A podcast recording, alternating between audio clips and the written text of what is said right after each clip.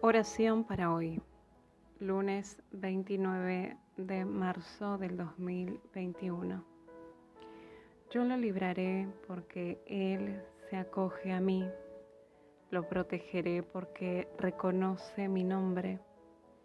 Él me invocará y yo le responderé. Estaré con Él en momentos de angustia, lo libraré y lo llenaré de honores lo colmaré con muchos años de vida y le haré gozar de mi salvación. Salmo 91, 14 al 16.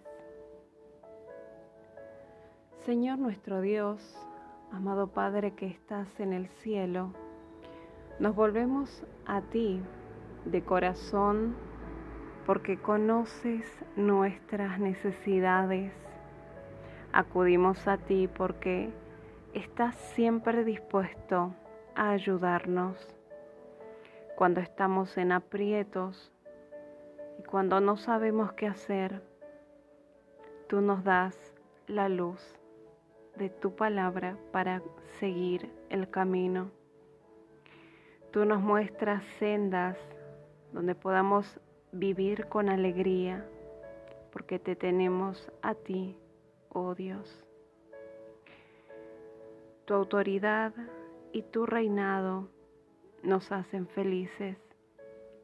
Por, por eso, en este día, alabamos tu nombre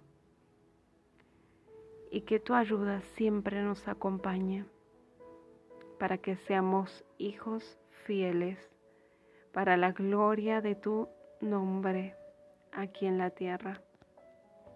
En el nombre de tu Hijo amado Jesucristo. Amén y amén.